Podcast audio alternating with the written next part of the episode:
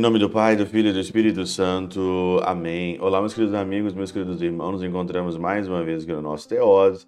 Viva de Coriés, Percor Maria. Nesse dia 2 de fevereiro de 2023, é a festa, nesse dia 2, da apresentação do Senhor no templo.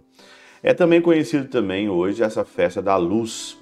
O Senhor que é a luz que ilumina, o Senhor é a luz que vem, é o sol que nos vem visitar, por isso que o evangelho de hoje, Lucas no capítulo 2, versículo de 22 a 40, reza-se aqui ou se coloca o Nunc Dimittis, que é a oração que nós rezamos sempre é, no final aí do nosso dia, nas nossas completas, e principalmente porque né, você olha aqui a narrativa de Simeão, Simeão esperava e agora então ele poderia descansar, fechar os seus olhos, porque ele viu o sol da justiça que nos veio visitar.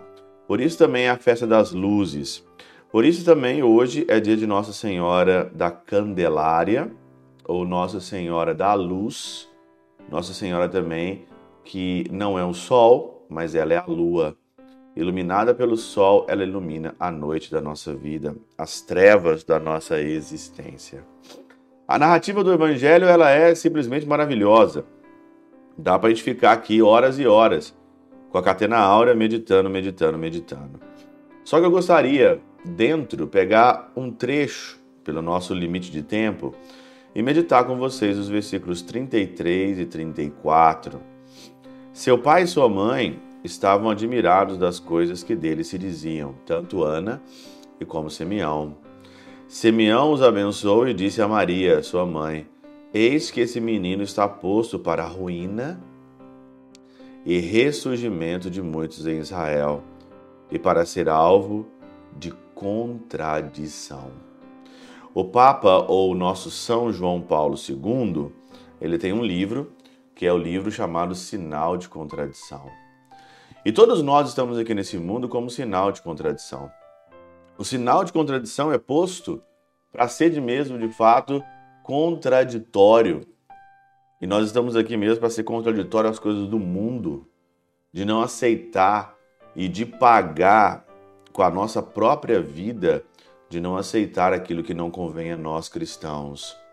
Não é entrar aqui no aspiral do silêncio, né?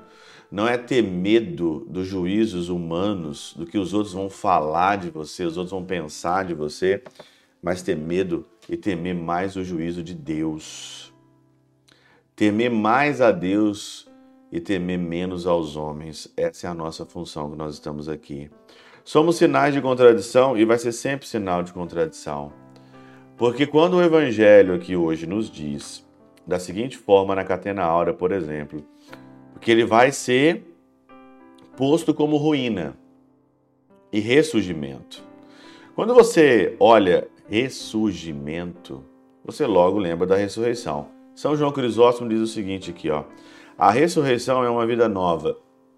Com efeito, quando o lascivo se faz casto, o, á, o ávaro misericordioso, o furioso manso, então se opera a ressurreição. O pecado morre arruína-se o pecado e ressuscita a justiça. Causa de ruína, causa de queda, ele vai ser sempre. Origem vai dizer aqui, ó, ruína, sim, da nossa vida pecaminosa, da nossa vida mentirosa, da nossa vida onde que nós só temos prejuízos do que outra coisa. É essa é essa ruína daquilo que é mal em você, daquilo que não presta em você e daquilo que você olha ao redor e também não presta, essa é a ruína, esse é o desprezo que nós temos que dizer, nós temos que fazer aqui e ressurgir. Se morremos com ele, também com ele viveremos, segundo Timóteo capítulo 2, versículo 11. Morrer com Cristo, ressurgir com Cristo.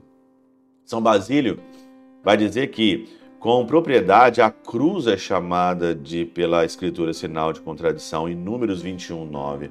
A cruz já é sinal de contradição.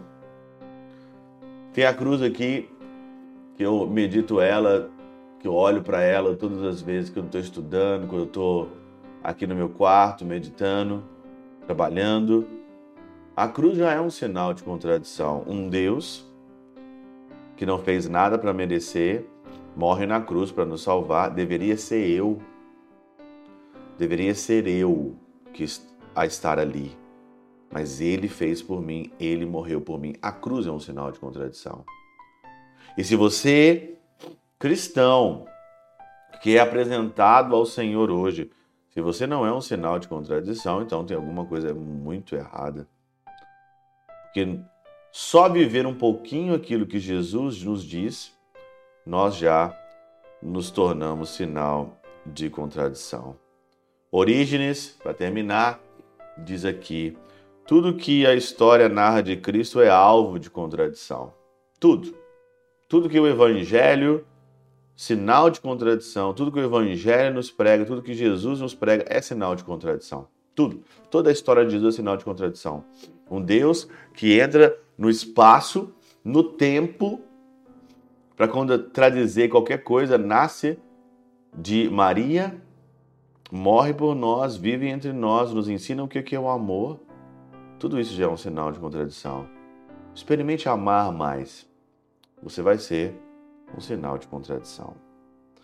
Pela intercessão de São Chabel de Mangluf, São Padre Pio de Peutrautina, Santa Teresinha do Menino Jesus e o Doce Coração de Maria, Deus Todo-Poderoso vos abençoe. Pai, Filho e Espírito Santo, Deus sobre vós e convosco permaneça para sempre. Amém.